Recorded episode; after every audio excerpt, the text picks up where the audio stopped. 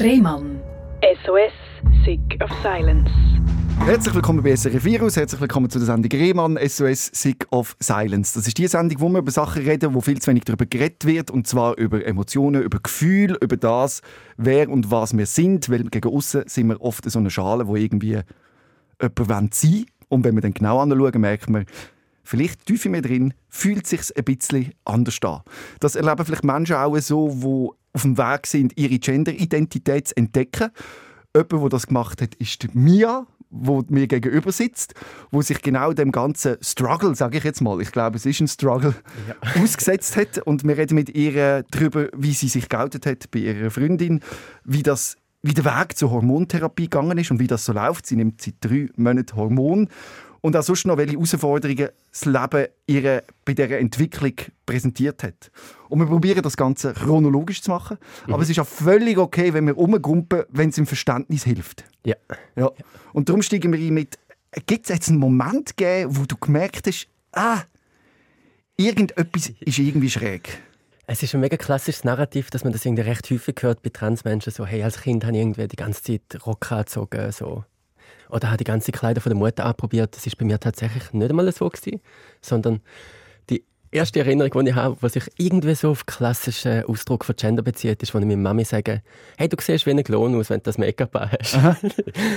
was jetzt eigentlich eher in die andere Richtung genau. geht. So, ähm, also, dass du wie die Gender-Identität von deiner Mutter, dass das Weibliche nicht irgendwie als schön empfunden hast, oder wie würdest du das? Ich habe es einfach ein bisschen komisch gefunden oder ein bisschen aufgesetzt so. Mhm. Ähm, das ist es vor allem gewesen, glaube ich oder das ist jetzt so meine Erinnerung, oder eine der frühen Erinnerungen, wenn ich Weiblichkeit begegnet bin, so als Kind. Ähm, und da bist du wie alt so gewesen, so 7, 8 oder wo, ja, wo vielleicht so sagen 6 oder ja. so. Mhm. Genau, aber das hat sich halt auf Tag gelegt, dass ähm, meine Mutter jetzt nie so einen mega weiblichen Ausdruck hatte. Sie hat sehr selten Make-up getragen und es ist dann so, wenn sie es gemacht hat, bin ich so ganz verstört gewesen. Ähm, aber es ist jetzt einfach so ein bisschen gegeben, vielleicht, dass ich ähm, so das ist jetzt nicht mega komisch, aber ich halt so wahnsinnig schulterlange Haare und hat das mega cool gefunden mhm. als Kind. Das ist jetzt für einen Bub jetzt nicht so ungewöhnlich. Ja. Ähm, ich habe eigentlich angefangen, ähm, ich weiß noch, dass ich so Vicky und die starken Männer, das ist so die ähm, so eine Zeichentrickserie, wo es äh, um ein Wikingermädchen geht, mhm. wo halt irgendwie die Leitung übernimmt auf so einem Wikingerschiff. Ja. Und das war halt nicht so okay für die, all, die, all die anderen Wikinger, weil mhm. es ist halt ein Mädchen und der muss ein Bub sein. Mhm. Das habe ich mega geliebt. Ich frage mich gerade selber, wenn mich jetzt jemand fragen würde, wann hast du gemerkt, dass du auf Frauen stehst oder wie, wie, wie deine Entwicklung ist, ich, ich habe das jetzt schräg gefunden, weil wenn ich mir so überlege, was würde ich erzählen? Weißt du, ich habe das Gefühl, vor 13, 14, 15, vielleicht sogar bei mir, habe ich keine wirkliche Gender-Identität im Sinne von gewusst, was mich sexuell anmacht. Ich habe Mädchen irgendwie äh, Mädchen gefunden, bin mit, mit, trotzdem mit Jungs abgehangen. Und es ist ja interessant, dass du jetzt wahrscheinlich relativ oft auch von Journalisten wie mir eben mit dieser Frage konfrontiert bist. Wann hätten das angefangen? Wie ist denn das mhm. gewesen? und so. Also, ähm, es, das ist, äh, ist auch eine Frage, die stellt man Cis-Menschen, also Menschen, die sich mit dem Geschlecht identifizieren, wo sie eigentlich zugewiesen bekommen haben, das stellt man diesen Leuten nicht und mhm. stellen sie sich auch tendenziell selber nicht. So, eben das so, hast du dich mal gefragt, früher so, bin ich wirklich ein Bub oder ein Mann? Also ich habe tatsächlich auch so äh, Blümchen auf dem, auf dem Kopf gehabt und einen Rock gezogen und Lili habe ich mich oh genannt. Ja, wirklich Lili habe ich mich. Lilian eigentlich, aber ich habe, also ich habe gesagt, ich bin Lilian, aber ich bin Lili. Und da gibt es auch noch Bilder von mir, wo ich das als Kind gemacht habe. Ähm, eben, aber mittlerweile gar nicht. Äh, habe ich das Gefühl, irgendwie auf der, auf der Gender-Linie irgendwie, wie sagen wir, fluid mhm. zu sein, sondern ich bin mir, glaube meinem Gender relativ bewusst. Ich glaube, es gibt ja nicht das Extreme, schwankt ja irgendwo. Aber ich würde auch sagen, so, bevor ich 13 war, also ich könnte die Frage auch nicht einfach so beantworten. Ich habe auch gerne Wiki geschaut zum Beispiel. Mhm. Oder ich habe mir auch schon das Gefühl, meine Mutter ist überschminkt. Ja. Und es ist noch schräg, dass man wie so das Narrativ will herbeiziehen wo es vielleicht auch gar nicht gibt. Ja, voll. Das ist, nicht. das ist so eines von diesen Narrativen, die man häufig hat, wenn man jetzt keine Doku schaut, auch über Transmenschen. Beim SRF gibt es eine recht okay mhm. Doku, muss ich sagen, ähm, über ähm, sehr junge ähm, Transfrau, war ich bis zu der OP, äh, haben sie begleitet. Mhm hast auch das klassische Narrativ. Man sieht sie natürlich zuerst mal, wie sie sich schminkt und mhm. ähm, sie erzählt, ja, als Kind habe ich schon mega früh Rock angezogen, etc. Mhm. etc. Ähm, und es ist mir noch wichtig, um halt betonen, dass das nicht muss sein. So. Mhm. Ich habe das wirklich nicht gehabt, abgesehen von ein, zwei Zeichentrickserien, die ich geschaut habe. Und sonst hatte ich nie als Kind das Gefühl gehabt, ich bin ein Mädchen. So. Umgekehrt auch, habe ich einen Rock angezogen und bin Lili und habe jetzt auch nicht das Gefühl, ich bin ein Mädchen. Voll. Also es ist noch interessant, eben, dass man das, das so früh anzieht. Wenn man es dann aber wirklich merkt, ist es so, wenn man in die Pubertät kommt, oder wenn man so der Körper verändert sich, die mhm. Emotionen, die Gefühle, eben die Pubertät und ich glaube, dort geht es schon um Identifikation, weil man wird ja. zu etwas, zu einem Mann oder zu einer Frau. Ja, und dort habe ich es auch angefangen zu merken. Ich habe es erst relativ spät, ja, für Anführungszeichen, ähm, halt so gemerkt, was das wirklich war in der Pubertät, die komischen Gefühle. Mhm. Halt zu dem Zeitpunkt in der Pubertät selber ist es einfach so gewesen, hey, man geht es ein bisschen komisch. So. Und mhm. dort habe ich aber noch nicht gecheckt, dass das jetzt Gender-Dysphorie ist. Also, dass halt so alle Menschen um mich und um haben gesagt, ich bin ein Bub und ich bin es vielleicht einfach nicht gewesen. So. Mhm. Das habe ich erst im Nachhinein gemerkt, dass das so Gefühle sind. Zum Beispiel halt, dass ich, sobald ich angefangen habe, mich halt für Mädchen zu interessieren, eine Art, weil ich fühle mich von Frauen angezogen, auch heute noch, äh, mit sexuell und romantisch, dass ich dann einfach mich immer ein bisschen ausgeschlossen gefühlt habe von ja. den Mädchen. So. Ich habe es nie probiert, aktiv irgendwie Teil zu sein von einer Freundinnengruppe. So. Das hat sich auch ein bisschen komisch angefühlt. Für das haben mir ja alle rundherum gesagt, du bist ein Bub. Da bin ich halt gut shooten und so. Mega klassisch. Ähm. Aber ich habe mich immer, wenn ähm, keine Mädchen miteinander zusammengestanden sind und was untereinander geredet haben in der Schule, habe mich irgendwie ausgeschlossen gefühlt von ihnen. Ich habe das nicht ganz verstanden dort, was das genau heißt. Ich habe dann in mir auch nicht viel gedacht dabei, sondern das war einfach das Erste in der Pubertät, was passiert ist mit mir. Und du hast das Konzept auch nie gelernt oder gehört, dass es das gibt? Dass nein, kann, nein, Gott, äh, ja. das ist dann... Dass Genderidentität überhaupt kein Thema sein Nein, ich bin ja, also muss sagen, als ich ähm, aufgewachsen bin, irgendwie, also als Teenie, so Pubertät umeinander, so keine ganz American Pie-Film ein mhm. Thema gewesen. Und irgendwie ähm, später dann der erste Hangover und whatever. Ich weiss also, was du raus willst. Ja, halt so die klassische, die klassische und zwar, wie College die Transmenschen Film. dargestellt werden in diesem Film. Ja, das sind die einzigen Orte, wo ich ähm, Transmenschen gesehen habe. Sie so, oh mein Gott, look, irgendwie... So hässlich. Die, die so hässlich. Die Transfrau hat jetzt einfach Männer probiert zu verarschen, um sie ins Bett zu bekommen. Mhm. So. Das ist eigentlich, also das ist die einzige Art und Weise, wie ich Transmenschen erlebt habe in der Pubertät. Und dann denkst du natürlich sicher nicht, oh, ich könnte ja trans sein. So. Mhm. Ich habe das Gefühl, der most wholesome Darstellung von Transmenschen, die ich gesehen habe, war irgendwie Rocky Horror Picture Show. So. Ja. Und das ist auch einfach ein bisschen alienating. Das ist für mich mehr Drag fast ja. als eine Transidentität. Voll. Ja, aber du hast gesagt, eben, es ist dir schlecht gegangen, aber es ist ein bisschen untertrieben, oder einfach sich ein bisschen schlecht fühlen, aber du bist wirklich so in etwas wie eine Depression gehabt, hast Angst, äh, Angststörung entwickelt, kann man das so sagen? Ja, das kann man so sagen. Ähm, es hat eigentlich wirklich angefangen in dem Moment, wo so ein bisschen die Geschlechtsmerkmale sich angefangen ausprägen, so die sekundären, also wo ich angefangen einen Bart bekommen zum Beispiel. Ich habe es praktisch gefunden, den Bart. Ich bin dann mit den 14 halt in Denner und habe Schnaps bekommen ab 18, weil ich so krasse Bart drauf mhm. Und habe mega viel von dem Schnaps auch getrunken. Mhm. Also es hat äh, sehr früh habe ich mega Alkoholprobleme ja. angefangen zu entwickeln. Und ich habe so mit so 14, 15, würde ich sagen, hätte jetzt noch nicht den Begriff Depression gebraucht. So. Es war vielleicht eine frühe Phase davon, gewesen, ich hatte auch noch nicht so ein Verständnis von Mental Health in dem Alter.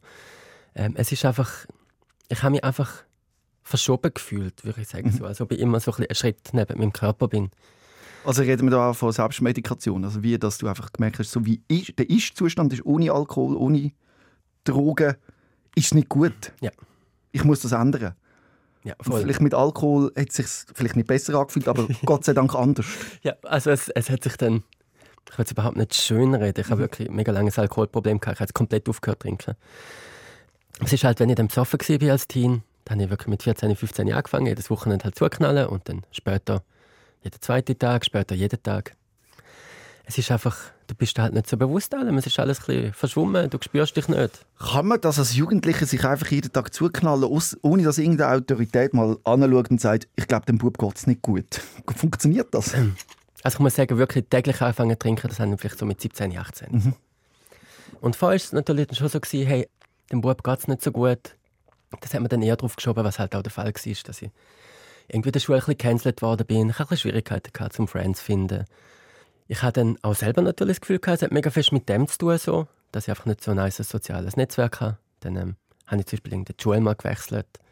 Das hat dann ein bisschen geholfen. Mhm. Aber hat halt auch wirklich nicht die Probleme gelöst.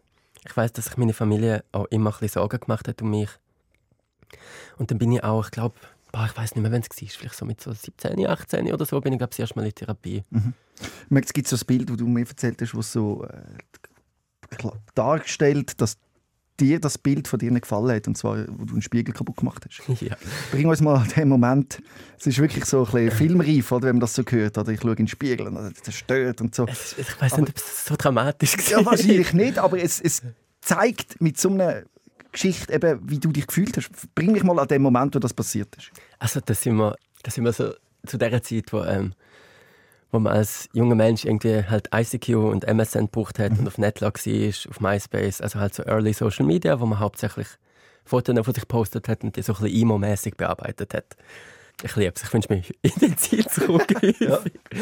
Und es ist einfach dann, ähm, dann mag ich mich erinnern, dass ich in meinem Zimmer war und halt so, so mit so einer Jeep Digicam probiert habe, so ein cooles Foto von mir zu schiessen. Mhm. Von oben ab irgendwie? Ja, von oben ab ja. oder halt von unten hoch. Das so ein bisschen der Emo. Ausgesehen. Ja, das, das ja. halt wirklich der Stil gewesen, ja, genau. Und das hat irgendwie nicht funktioniert. Es hat einfach, also ich habe mir wirklich einfach nie gefallen auf dem Foto. Mhm. Es hat sich etwas immer falsch angefühlt. Und dann habe ich meine Haare, die sind dort noch mega lang gewesen. Dann habe ja. ich halt noch ein bisschen Gräder gestrahlt und es hat irgendwie immer noch nicht funktioniert. Und dann bin ich wirklich einfach so mega verzweifelt gewesen, habe mich mega hässlich gefühlt und so irgendwie an der Spiegel war so Teil des Kleiderschrank. Gewesen, so. Mhm. Und dann hat so an den Schrank gehauen und dann ist die Tür mit dem Spiegel draußen und der Spiegel ist kaputt gegangen. Das hat dich entspannt? Ich glaube es schon. Ich glaube es tatsächlich schon. Du hast ihn auf jeden Fall nie ersetzt? Ich habe vor einem Jahr, vor einem Jahr, also ja. so kann ich 15 Jahre später Sind wir der gleiche Schrank? Nein, nein, nein, es ist nicht der gleiche Schrank. ja, wer weiß. Also gefühlt 15 Jahre später irgendwann. Erst gerade letzte haben wir halt einen Ikea-Spiegel bestellt. so 10, 15 Jahre später, wo ich wirklich halt nie einen Spiegel hatte. So. Wie ist es heute, wenn du in den Spiegel schaust? Kommst du oh klar? Ich mache es recht häufig. Ich probiere mich so ein bisschen, ich probiere mit dem auszusetzen. So. Es gibt gewisse Tage, da schaue ich in den Spiegel und nachher geht es mir hure gut. Einfach weil ich, weil ich durch den richtigen Winkel, mit den richtigen Kleidern, äh, mit der richtigen Frisur und so weiter, sehe ich einfach mich als Frau. So, mhm. Da geht es mir hure gut. In anderen Momenten, wenn ich in den Spiegel schaue, dann sehe ich so ein bisschen einfach vielleicht den Rest vom Bartschatten. Ich sehe halt Sachen, die tendenziell Menschen als männlich lesen. Ich sehe ähm, keine gewisse, wo meine Augenbrauen platziert sind im Gesicht. Das sehe der Adamsöpfel. Es sind halt die ganz vielen kleinen Sachen. Mhm. Und dann sehe ich halt einen Mann im Spiegel. Mhm. Und dann tut es weh. Ja. Also es ist so ein, ein Gamble, wenn du in den Spiegel schaust. Es ist so 50-50. Entweder fühle ich mich nachher gut oder ich fühle mich schlecht. Also du ownst dein Gender noch nicht so richtig, dass du das Gefühl hast, ich bin jetzt 100% drin und kann das ausstrahlen. Also das richtig das Ownen von dem. Hey, an gewissen Tagen schon. Immer häufiger. ich muss jetzt auch sagen, ich bin seit drei Monaten auf Hormone. Ich habe mir vielleicht vor so sieben, acht, neun Monaten habe ich das erste Mal gegenüber Menschen geoutet in meinem Umfeld. Also ich bin wirklich noch früher dran. Und es gibt gewisse Tage, an denen ist so voll easy. Ich verstehe mich mega fest als Frau ich spüre das auch. Und an anderen Tagen zweifle ich halt. Ja, ich stelle mir es unglaublich schwierig vor. Ich habe es gespürt, heute, wo du gekommen bist. Äh, ich nehme immer die Emotion von meinem Gegenüber ein auf. Ich bin dann auch ganz nervös geworden, wo du ja. gekommen bist und ich nicht gewusst habe, uff, ich habe einfach gespürt, dass da eine Nervosität da ist und ich stelle mir es unglaublich schwierig vor, weil es gesellschaftlich ja noch so... Also ich meine, wir kennen Homophobie, oder? Mhm. Aber der, der, der Hass gegenüber Transmenschen, das ist wie ein ganz anderes Level nochmal. Ja. Oder wie äh, erlebst du das?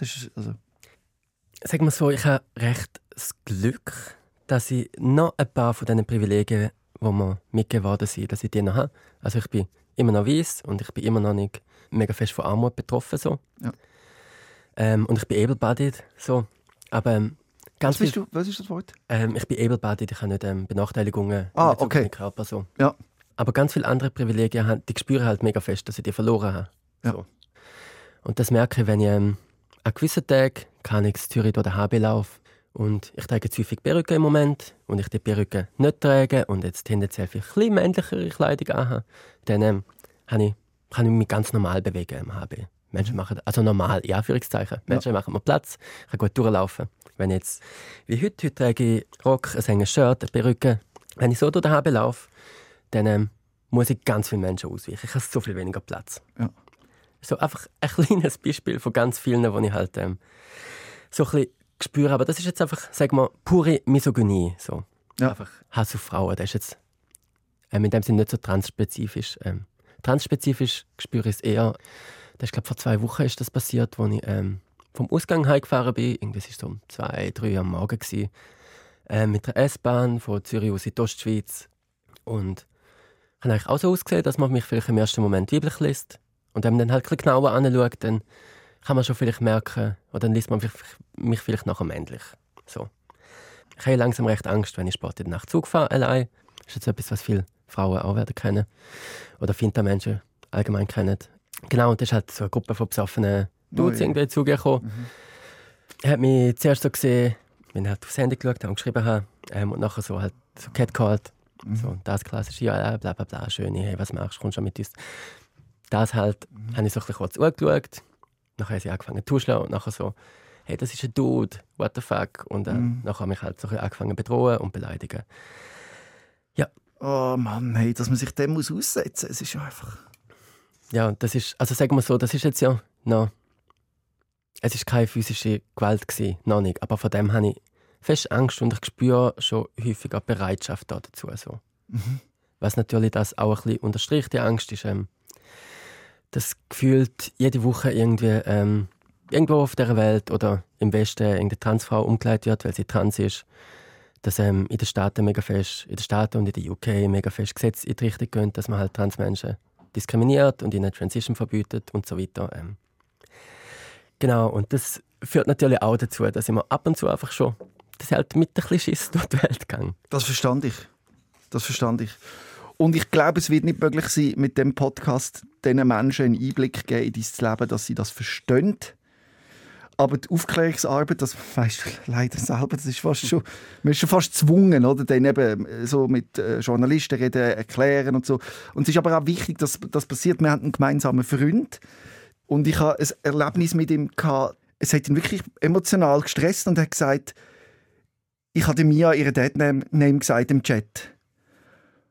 Und es hat ihn belastet. Und es war nicht so, gewesen, oh, jetzt bin ich das Opfer, weil die Mia ist eine neue Person und äh, ich, armer Mann, muss mich jetzt anpassen und immer den richtigen Namen sagen, sondern er hat das Gefühl, er hat mir doch, oder sie, oder? Kommt genau der, der mhm. Unterschied doch klar gesagt, dass sie jetzt das ist und es passiert mir trotzdem wieder. Spürt man das raus, wenn es passiert, so, weil die Leute einfach schauen, weil sie finden, oh, was ist das, habe ich gar nicht gesehen, ich komme gar nicht klar, ich komme irgendwie vom, vom Dorf. Oder äh, wenn es bösartig ist wie jetzt dort im Bus. Also das ist, glaube ich, noch so eine wie fließend irgendwo, oder? Ja, man spürt es man spürt's schon. Was bösartig ist, das tut natürlich wirklich weh. So. Und wenn es nicht bösartig ist, dann ähm, also ich sage zum Beispiel meinem Vater, dann mhm. passiert es halt ab und zu. Mhm. Ihm habe ich gesagt, hey, ähm, entschuldige dich bitte einfach nicht dafür, mach nicht ein großes Ding, mhm. sondern korrigiere dich doch einfach kurz und nachher können wir normal weiterreden. So. Wenn es aus Versehen passiert, finde ich es okay, eben das passiert halt Menschen, ähm, dann bin ich einfach so, ich habe so ein bisschen den Anspruch, gebt euch bitte einfach Mühe, mhm. weil auch wenn es aus Versehen passiert, das tut ein bisschen weh. Mhm. So. Es wirft mir halt immer ein bisschen zurück eben mein Glaube daran, dass ich halt eine Frau bin. Oder mein Wissen, dass ich eine Frau bin, das ist halt nicht immer gegeben. So. Mhm. Das ist etwas, an dem ich recht fest arbeite. Und wenn ich halt mein Deadname höre oder jemand mich missgendert, dann kann es mich ein bisschen zurückwerfen. Wegen dem bin ich so, gebt euch doch bitte Mühe. Und wenn es passiert, dann macht vielleicht einfach nicht so ein großes Ding draus, weil das unterstreicht es gerade noch mehr, dass es halt, ja, das unterstricht das Missgender und das nehmen gerade nochmal mehr und das tut nochmal ein bisschen mehr weh. Es braucht auch noch unglaublich viel Aufklärungsarbeit, dass eben Menschen wie der Kollege, den ich gerade angesprochen habe, dass der das versteht und dass es klar wird und das ist ein Prozess, der stattfindet und dass er nicht eben immer Angst hat, oh, ich mache alles falsch und ich bin überfordert, mhm. sondern dass auch eine gewisse Lockerheit in das Thema hineinkommt, oder? Ja. Das ist, glaube ich, aber auch schwierig. Ja, weil es ja um so viel geht für dich. Es ist, äh, äh, äh, Genderidentität, das ist einfach easy. Ja, es, es ist ja literally ich. Ja, genau. also, es ist so, oh. was ich über den Haufen geworfen habe, ist so die Vorstellung, wo ich mir mein Leben lang geglaubt habe, dass ich das bin. Mhm. So, es ist ja, ähm, wenn man über sich selber so ein Bild hat in seinem Kopf, dann fängt das sicher mal, oder es fängt noch schnell mit dem eigenen Namen an und dann kommen irgendwie die Eigenschaften, die Gesellschaft ja wegen dem Geschlecht zuschreibt, dann kommen dann irgendwie anders schnell dazu, dass man findet, hey, eben, ich bin die und die Person, ähm, ich bin ein Mann und ich bin irgendwie okay als Mann, so. Ich bin ein Mann, aber ich bin trotzdem Saft. oder ich bin ein Mann, ich bin mega gut im Entscheidungen fällen und Sachen bauen. So. Ähm, dass das irgendwie Teil von der eigenen Identität ist, und so ein mega starker Teil von der eigenen Identität und um das über den Haufen werfen, das ist schon hure mhm.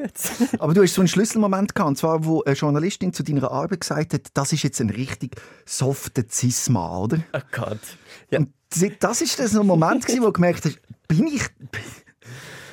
Es ist sogar fast noch das, oder? Äh, also muss ich vielleicht dazu sagen, ich habe recht lange ähm, recht lang Musik gemacht. Ich mache gerade eine Pause, weil mhm. ähm, ihr hört meine Stimme, das ist noch nicht die Stimme von einer Frau. Ich ja. arbeite viel daran, so, damit ich weiblich gelesen werde. Und dann kann ich wieder Musik machen. Auf jeden Fall habe ich halt Musik gemacht, wegen dem, hat, journalistisch war, genau. Hat ähm, in einem Kulturmagazin halt über meine Arbeit geschrieben und gefunden, ähm, das ist wirklich einfach, das ist Arbeit, was sich mit Mental Health auseinandersetzt, mit äh, soften Themen und so. Das ist sehr sensible Arbeit. Das ist, der Mensch, der das macht, ist ein sensibler Zisma.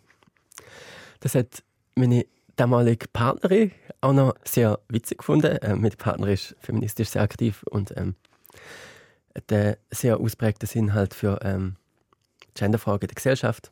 Sie hat auf jeden Fall die Zuweisung von sensiblen Cis-Mann sehr witzig gefunden. Hat man dann aus Spass eine Schärpe gedruckt? Weißt du, so eine Hochzeitsschärpe. wo man so an den Junggesellinnenabschied ja. anhat. So. Wo halt, ähm, Oder der, wo Miss Schweiz bekommt, genau wenn sie gewonnen hat. Genau das. Es ist halt sensibler ja. Cis-Mann drauf gestanden. Das ist halt so ein Joke. Es gibt ja, ja Instagram-Accounts mit, kann ich da, kriegst du eine Medaille du hast dich mega gut verhalten als Mann, du hast abgewaschen, also mhm. lol, die Sachen. Und in dem Modus hat sie mir halt die Schärpe geschenkt. Ja, und das hat mich ein bisschen verstört, weil ich dort wirklich das erste Mal aktiv gefunden habe, hä, irgendwie ist das komisch. Also, ich glaube, ich, es hat sich einfach ein bisschen falsch angefühlt. Und in meinem Verständnis bin ich ein Mann zu diesem Zeitpunkt. Ähm, und habe es nicht ganz gecheckt, wieso sich jetzt das falsch anfühlt. Weil sensibel, ja, das bin ich sicher. Mhm.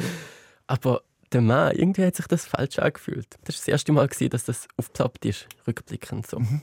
Wie alt bist du? Pff, mit den 20 so. Ja, und das ist ja eben eine lange, tiefe Auseinandersetzung mit dir selber. Also auch, äh, ich würde sagen, selbstverletzendes Verhalten, was deinen Drogen- und Alkoholkonsum betrifft. Mhm. Voll. Also ich muss sagen, die Geschichte mit der Schärpe, das ist sozusagen das letzte Mal, was aufgeploppt ist und es nachher einfach endlich mal gelangt hat, ja. dass ich Kurve kriege und mich damit auseinandergesetzt habe, wirklich mit einer Geschlechtsidentität. Wenn es früher aufgeploppt ist, dann so der Gedanke, hä, irgendwie bin ich nicht wirklich, ich bin einfach nicht wirklich am richtigen Ort. Es hat sich immer so ein bisschen so angefühlt. Dann habe ich nachher einfach gesoffen. Mhm. Oder gekifft oder halt sonst Drogen konsumiert. Oder was halt auch häufig gegeben hat, weil ich ähm, halt nicht von Transmenschen gewusst habe oder nicht genug gewusst habe, dass das tatsächlich eine valide Option ist. So, dass ich kann mein Gender ändern Nein, das stimmt eigentlich nicht. Dass meine Gender Expression kann ändern weil das Gender ist halt gegeben. Ich bin Frau, seit ich geboren worden bin, ich habe es einfach nicht gecheckt. So.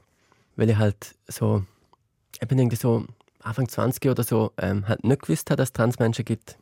Oder keine schöne Vorstellung hatte. Habe ich halt die nächstbeste Identifikation genommen, wo man vielleicht dann als Mann mhm. kriegt, wenn man sich so ein bisschen komisch, ein bisschen feminin verhält und so. Und das ist einfach, ah, du bist schwul. Genau. So. Und dann hast du das ausprobiert, also hast du deine erste sexuelle Erfahrung... Es sind nicht die ersten. Sind, aber wir sind ja gleich, ich will mich gerade selber korrigieren, wir reden über das Thema, das ist ja die, äh, für, für, dich okay, oder, dass wir über die ja, ja. sexuelle Erfahrungen reden, weil ich da einfach so voll reinballer. Nein, nein, komm, let's aber go. Eben, deine ersten sexuellen Erfahrungen sind mit einer Frau gewesen. Ja, voll. Oh Gott, oh ja, ja, ja. Mhm.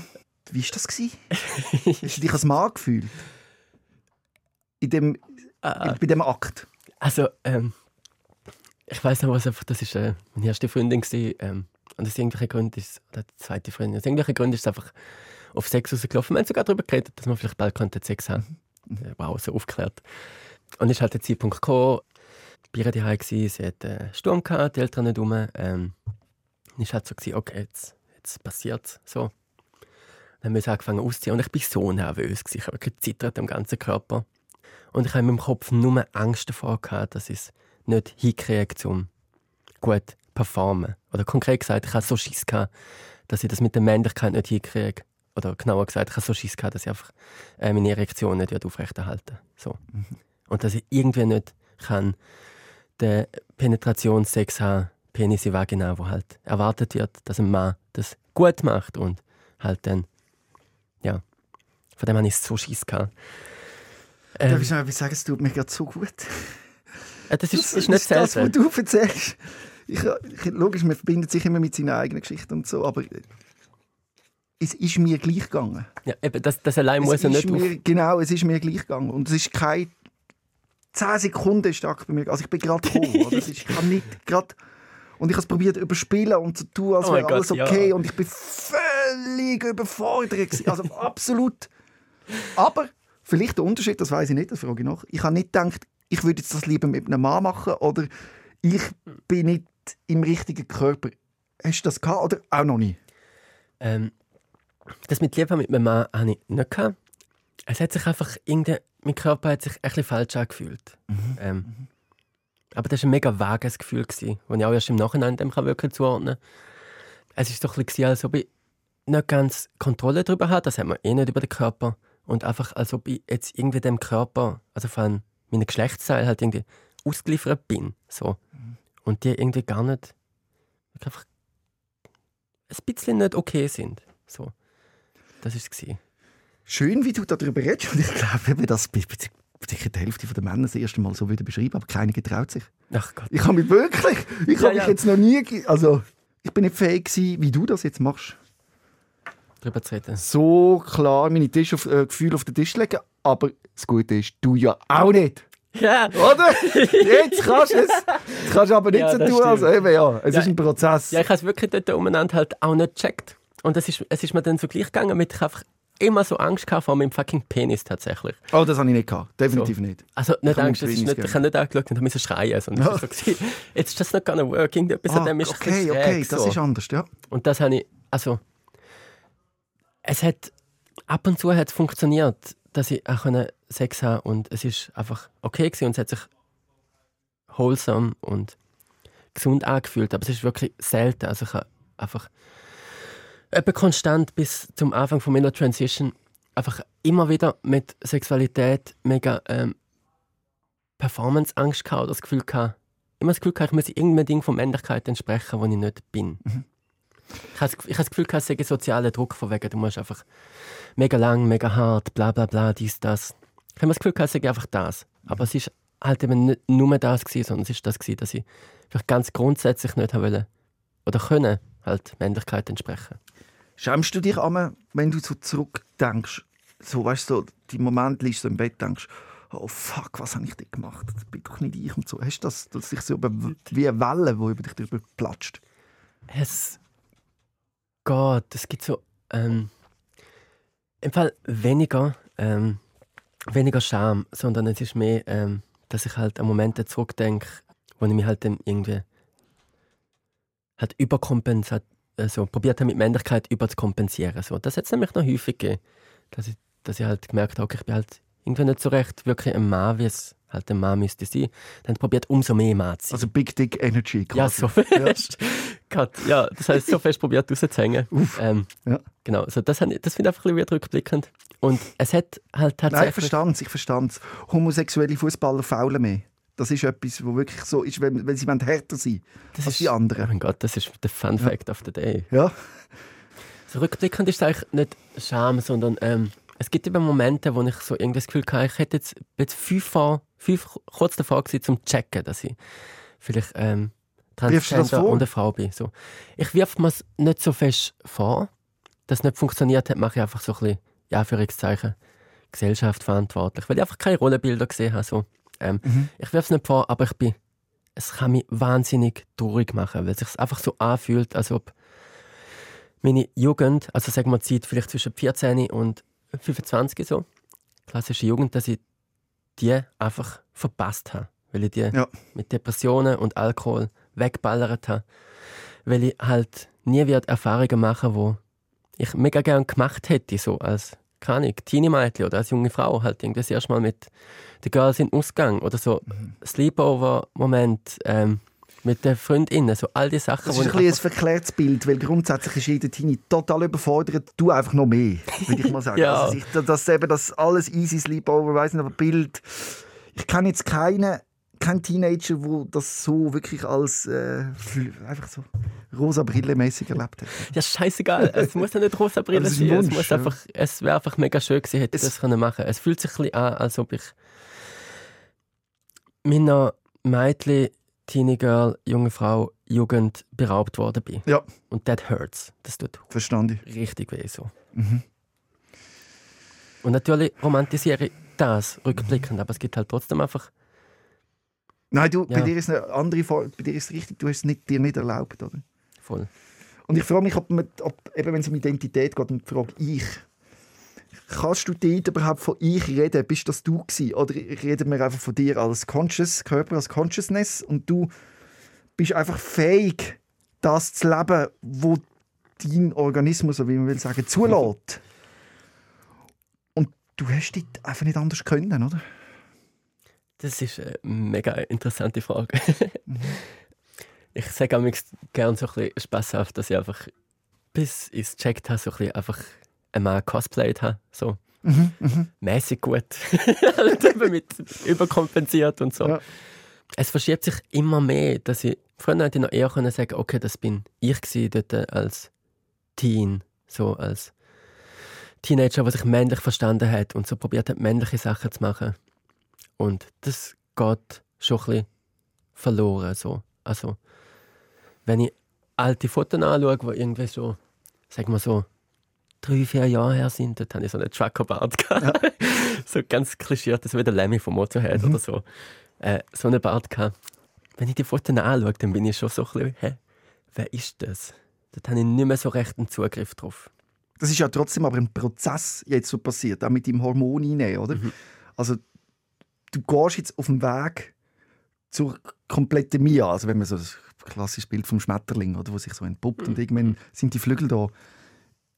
Siehst du das so oder wie?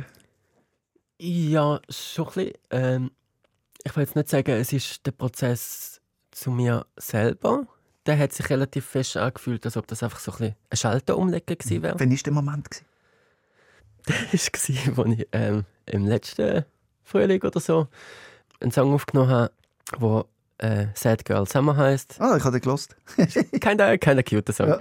Ähm, und ich habe einfach, ähm, als ich den aufgenommen habe, ist halt in der Refrain, im Refrain, ich identifiziere mich halt als Frau. Ich weiß nicht, wieso ich das geschrieben habe. Ich habe dort eigentlich noch gedacht, ich sei ein Dude. Und ich habe den aufgenommen mit den Lyrics, ähm, hatte dort schon Rock gehabt. Ähm, und es ist einfach das erste Mal, dass ich so mich so wohl gefühlt habe beim mhm. Einsingen vom Song. Mhm. Weil du dich gefühlt hast wie Sad Girl. Ja. ja. bist auch. Bist auch gewesen, ja. ja, voll. Und dann war es so, gewesen, hey, okay, jetzt ist irgendetwas, irgendetwas ist jetzt passiert. Und dann hat es so ein bisschen wie ein Schalter umgeleitet mhm. und dann habe ich angefangen, ganz viel nachzulesen. Und ich glaube so nochmal... Ähm, Bring mich zum Outing. Wem hast du es als erstes gesagt? Ähm, ich habe... Ähm, das ist irgendwie im Sommer letztes Jahr ähm, bin ich am Mavi Phoenix Konzert Mhm. Äh, Mavi Phoenix ist ein österreichischer Künstler, der ähm, so eigentlich recht öffentlich mit äh, seiner Transition umgegangen ist. Mhm. Das Konzert lang durchgekühlt. bin nachher, ähm, meine Freundin ist an dem Abend schon ein bisschen früher heim. Ich bin dann später heim, nach dem Konzert mega aufgelöst gewesen und bin zu ihr ins Bett gelegen. Sie ist noch aufgewacht und habe zu ihr gesagt, hey, ähm, würdest du mich echt auch noch gern haben, wenn ich kein Dude bin? mhm. Mhm. Und sie hat mega verpennt, einfach gesagt, ja, ja. Aber sie, die, die Frau ist jemand, die sich mit äh, Gender auseinandersetzt gesetzt hat. Ja, also wir haben, ähm, wir haben im gemeinsamen Freundeskreis haben wir, ähm, vielleicht zu selben Zeitpunkt so drei, vier äh, nicht-binäre Menschen und äh, eine Transfrau gehabt. So. Also wir haben schon Menschen in unserem Umfeld gehabt, die die Transition hatten. So. Okay. Genau. Und, am nächsten Morgen hat sie sich noch hin ja, ja, ja, ja, voll. Ich, ich habe mich dann nicht getraut, zum Ansprechen. Es ist dann so wie etwa, ähm, so etwa eine Woche später, genau in der gleichen Situation, bin ich auch wieder, ähm, ich bin halt während dieser Zeit mega häufig, ähm, wenn sie schon geschlafen ist, bin ich auch kurz angelegt und nachher nochmal aufgestanden und kann in die Wegeküche gesessen am Tisch und habe traurige Musik gehört und um das Gender nachgedacht. und dann bin ich nachher zu ihr ins Bett gelegen und habe dann so gefragt, hey, hättest du mich auch gern, wenn ich Frau bin? So. Und dann hat sie wieder gesagt, ja, ja. Ähm, und das war mega bestärkend, gewesen, weil... Funktioniert das noch? Ist das äh, noch möglich, jetzt du als Frau mit deiner Freundin von damals? Ja, es ergibt mega Sinn. ähm, Also gibt es so viel Sinn. Die Beziehung fühlt sich viel mehr wholesome an. Man fühlt uns näher beieinander. Ich sage nur, Gott sei Dank bist du in so einer Bubble gewesen. Oder hast du dir ja, einen Kollegen aufgebaut? Ja. Stell dir vor, ein alt, anderer Kulturkreis, ich will jetzt nicht spezifisch auf einen eingehen, aber wo schon Homosexualität das Problem ist. Ja, voll. Wenn man die Gefühle hat, die du hast, ich stelle mir es vor wie die Hölle auf Erde. Ja, voll. Mega fest. Eben, das ist so etwas, wo ich ähm, wirklich noch in der Schweiz ein bisschen Glück. Es gibt Länder, die machen es viel besser als die Schweiz. Aber auch in der Schweiz hatte ich schon ein bisschen Glück gehabt und eben mit dem kulturell Weissen habe ich auch noch mal Glück gehabt. So, ähm, mhm. Also, ich meine, ich fühle mich schon von der Gesellschaft diskriminiert und ausgeschlossen, aber es could be much, much, much worse. Mhm. So. Und das Einzige, was da dagegen hilft, die einzige Waffe ist Aufklärung, oder? Also wir müssen ja. den Leuten begreiflich machen, wie sich das anfühlt. Und das ist so schwierig. Ja, es ist, also, ähm, ich habe ja, es ist mega schwierig. Also schwierig für die, also eigentlich ist es einfach, also für, für uns. Ich verstand dich. Du verstehst dich selber ja auch irgendwo, oder? In einem gewissen Maß. Ja, voll. In einem gewissen Maß. Aber äh, es ist so schwierig, so festgefahrene Grundhaltungen einzustürzen, oder? Und mhm. wie macht man das?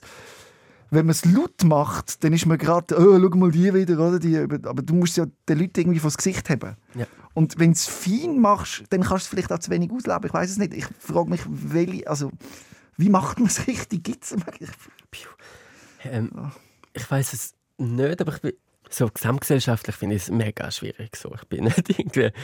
Ich habe nicht das Gefühl, dass ich dort mega gut bin in dem Themenbereich. Aber ähm, was ich jetzt aus der ganz eigenen Erfahrung einfach weiß, ist, dass wenn ich früher öffentlich eine Transfrau oder Transmann oder nicht-binäre Person einfach gesehen hätte, so, kann ich ähm, auf YouTube, auf Konzertbühnen, so, dann hätte ich vielleicht auch früher noch können glauben, dass oder können checken, dass ich eine Frau bin. Und dann ähm, hätte ich viel früher noch können, ähm, die Transition anfangen und das wird doch diskutiert, aber ob man an Schule eben so Themen aufnimmt und vom, vom einen äh, wieder das heisst das auf keinen Fall. Ja, hey, es hat mir den Arsch gerettet. Ähm, also vielleicht muss ich einfach noch, um das unterstreichen, ich habe mein Leben lang eigentlich Depressionen, Angststörungen, Alkoholprobleme, Drogenprobleme ähm, gehabt. Im, auf wirklich schwer alles so und mega viel Therapie gemacht und es hat einfach nie funktioniert. Es ist mir einfach immer ein bisschen scheiße gegangen und ich bin immer verschoben gewesen und ich habe wirklich das Gefühl gehabt, okay, ich bin einfach ein Mensch, der wird nie, nie so richtig glücklich sein. So.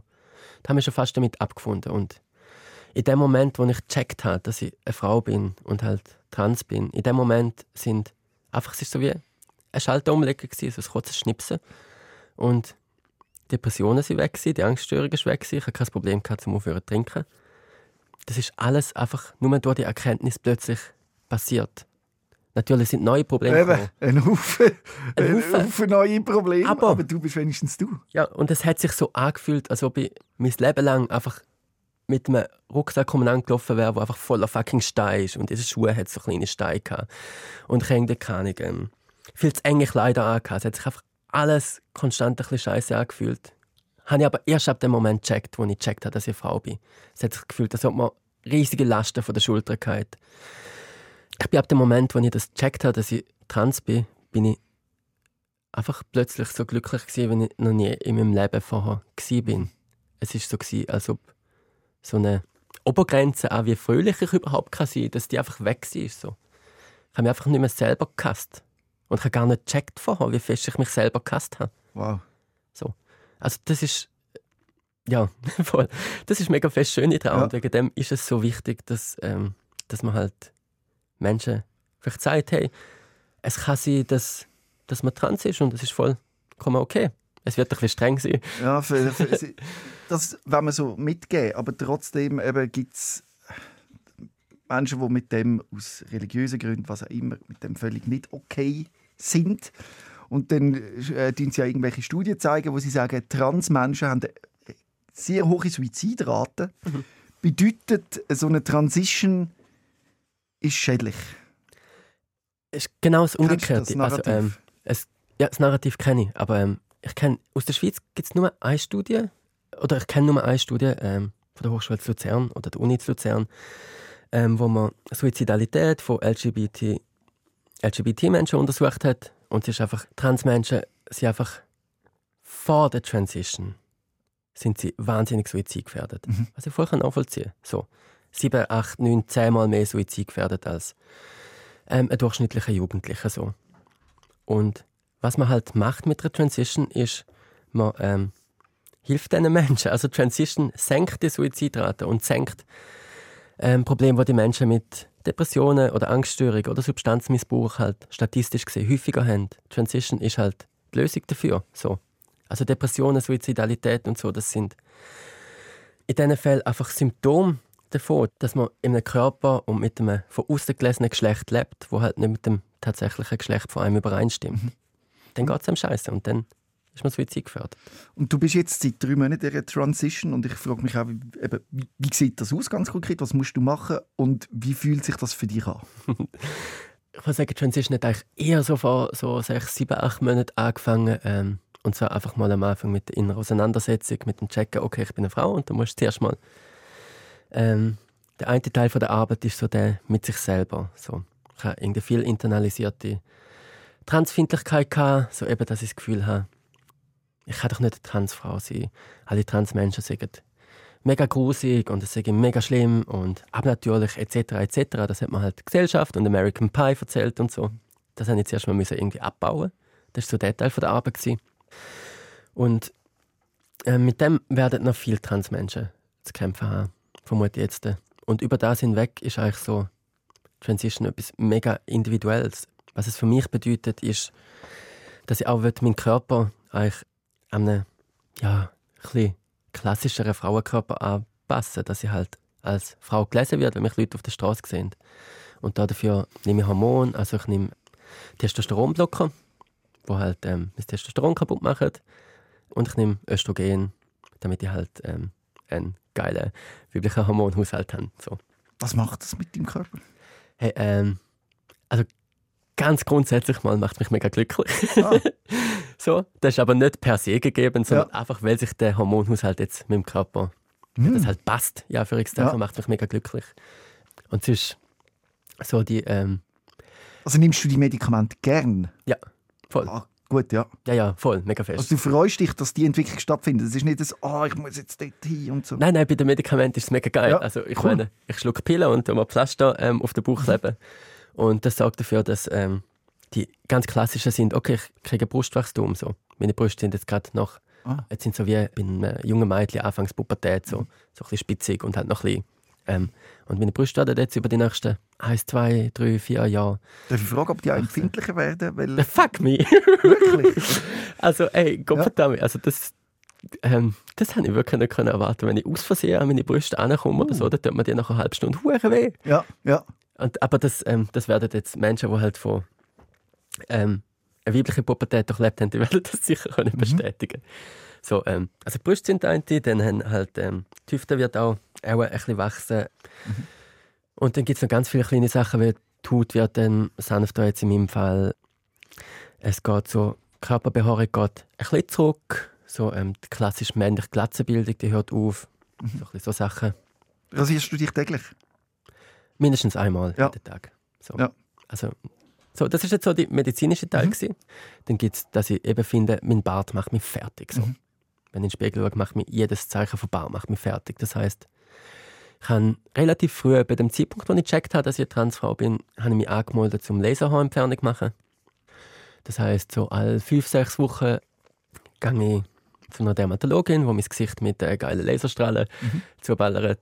Das geht etwa ein Jahr oder so gefühlt, bis dann halt die Gesichtsbehaarung wird weg sein. Ja. Das ist für mich mega wichtig. Und das wird dann auch vielleicht ein anderer Körperteil, damit mhm. ich so kann mega chillig bauchfrei Tops anziehen im Sommer ja. und so. Das ist noch irgendwie ein Teil. Du freust dich richtig schön, wie ja, du das wirklich. erzählst. Also es ist viel Arbeit, aber... Äh, ja, ja, das freut mich, oder? Weil äh, normalerweise... Ah, jetzt muss ich noch das machen und dann das. Und so eine Schwere ist bei dir überhaupt nicht da, sondern eine richtige Vorfreude auf ja. die Entwicklung. Das, das ist schön Voll. zu sehen. So ein, ein weiterer grosser Teil, von, der, den ich fast am meisten als Arbeit wahrnehme, ist ähm, Logopädie so. Wenn ich, ähm, oh ja, die Stimmbänder. Nach dem Stimmbruch kannst genau, das nicht mehr. der Stimmbruch ist unumkehrbar. Ja. So. Gibt es nicht Leute, die Stimmbänderoperationen machen? Das gibt es. Gefährlich, oder? Ich weiß es nicht, ich kann also, Die Operationen sind jetzt so wie, ähm, man empfiehlt eigentlich, dass man eher mal mit Logopädie probiert so. Mhm. Und ähm, das ist auch ein Prozess, da rechnen wir jetzt meine Logopädin sagt, das geht ein Jahr oder anderthalb Jahre. So. Was ist das Ziel? Wie, was lernt man dort? Also ich will eigentlich, dass ich rede und Menschen mir nach dem Telefon nicht sagen, aha, danke für das Telefon, Herr XY. Ja. Und halt, weil ich viel mit Musik mhm. arbeite, weil ich meine Stimme weiblich gelesen habe. Das ist ja der Grund, wieso es mir ein bisschen unangenehm ist, jetzt so im Radio zu reden. Weil ähm, meine Stimme ist eigentlich momentan tendenziell noch männlich. Und was ich mache in der Logopädie Also ich empfinde schon den weiblichen, also ich empfinde schon ich gebe mir Mühe. den weiblichen Touch. so, und in der ist das noch aktiv? Sorry, dass ich, ja, ist das noch aktiv, dass du immer denkst, weiblich reden, weiblich reden und dass du manchmal ins Männliche gehst? Oder? Mm, ja. Also, ähm, bis jetzt ist es auf jeden Fall nicht passiert. Also der Logopädieprozess im Moment, der ist so, dass ich einfach ganz viel Muskeltraining mache und so ähm, den Umfang von meiner Stimme vergrößern. Und wenn der groß genug ist, dann tun wir dort mit der Logopädin zusammen so ein bisschen eine Wunschstimme mm. einpendeln und nachher muss ich mir die gewöhnen, nachher ist es nur noch gewohnt. Oh. Und bis dahin ist es einfach, dass ich halt so der da von da unten bis da ganz unten, dass ich oh. dort so probiere halt den Stimmrahmen irgendwie mit dem zu arbeiten und oh. so weiter.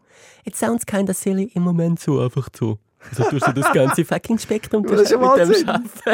Wow! Also, genau. jetzt, also ja. Also das, das ist Muskeltraining. Was, was möglich ist, bin ich überrascht. Das ist Muskeltraining so. Und, ähm, du suchst noch deine Stimme oder hast, du suchst sie ich noch? Ich suche sie mega fest. Also ja. momentan ist eben ähm, Logopädie mache ich jetzt seit zwei, drei Monaten. Und dort ist es wirklich, machen Übungen, so, auch dass ich weicher reden zum Beispiel kann können, anstatt mhm. einfach mega die Harte, so das Harte drin haben und so. Jetzt hast du noch den Thurgauer Dialekt, das, ja, spielt dir auch noch rein, oder? Es ist wirklich einfach so, äh, Logopädie macht so Spass. Ja. Ah, schau jetzt, ähm, ja. Genau, und dort ist einfach eine mega Bandbreite an Sachen, die ich ausprobiere und sobald das dann okay ist, dann wir dort die Stimme festlegen. Und die Logopädin ist auch cool, also es ja, macht mega, mit ihr zu trainieren. Voll. Ja. Der Punkt ist einfach, ähm, eben, das geht so ein Jahr. Und ein Jahr lang sollte ich eigentlich täglich so, keine 15, 15 Minuten halt Stimmübungen machen. Das Ziel sollte sein, dass du die Stimme entspannt kannst reden, ja. ohne dass du dich immer reinsteigen musst. Und vor allem auch, dass ich, ähm, dass ich keine Ahnung, wenn mich jemand verschreckt oder ich am Morgen früh aufwache, dass ich halt mich so fest daran gewöhnt habe, Aha. mit der weiblichen Stimme zu reden, dass ich nicht irgendwie in ein dass ich nicht nachher als Frau über den HB laufe und jemand trempelt mich an und ich bin so, hey! ja. Voll. Ja, aber das wird, ah, wie alles, wirst du immer mehr, mehr zu dir selber. Mhm, voll. Und das ist wirklich, also das mit dem Stimmtraining ist wirklich witzig. Das, ist, das, hat mal, das ist so ein Eye-Opener Mhm. Also der erste große Eye-Opener ist so, okay, du bist nicht mit dem, du bist nicht an das Geschlecht gebunden, wo Menschen dir bei Geburt sagen, dass du es hast. So. Das bist nicht gebunden. Und gerade auch die Stimme. Die Stimme ist mega fest gewohnt. So. Mhm. Voll. Und das, das, das ist eine Gewohnheit, die du ändern kannst. So.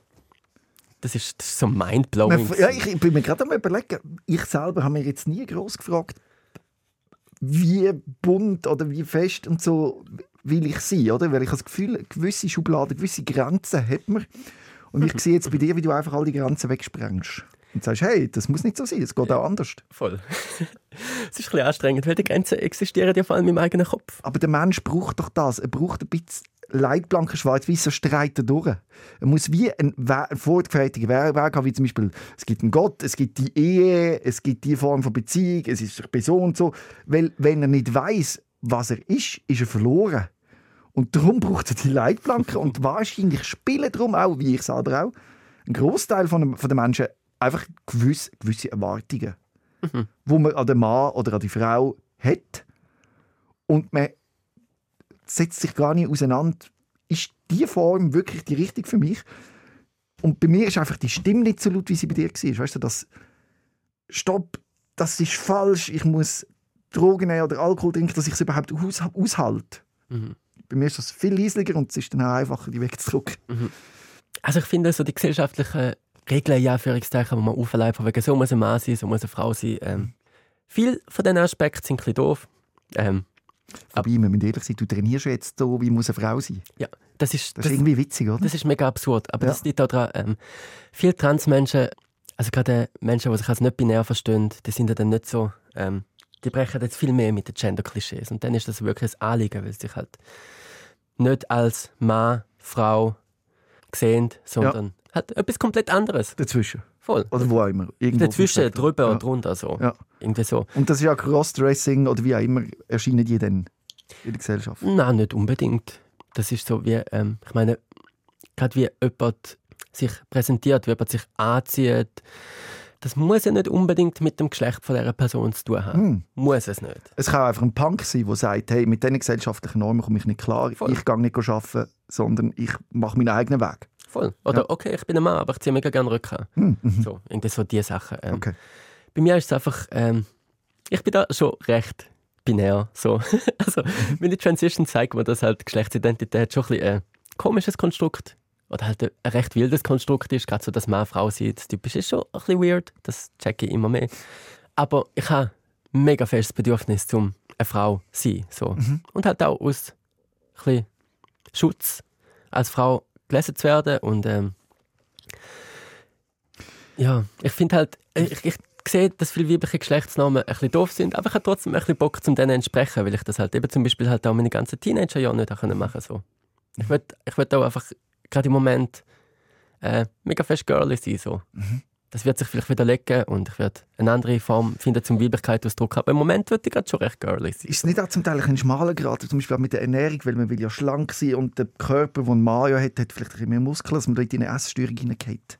Ja, ähm, da bin ich einmal, da bin ich mal gewesen, so, mhm. ähm, fast noch vergessen zu erwähnen, haben wir dann neben dem Alkohol das Problem noch äh, eine Störung zugelegt, einfach weil ich meinen Körper so schlimm gefunden habe. Voll. Aber momentan geht es eigentlich recht okay. Also ich habe nicht so Probleme mit der Ernährung. Wenn ich gemerkt habe, dass ich jetzt mega wenig gegessen habe, so, dann erinnere ich mich daran, ich sollte vielleicht auch genug essen und ein bisschen Fett zu mir nehmen, sonst hat mein Körper gar nicht die Energie, um jetzt meine geilen neuen Brüste aufzubauen. Mm.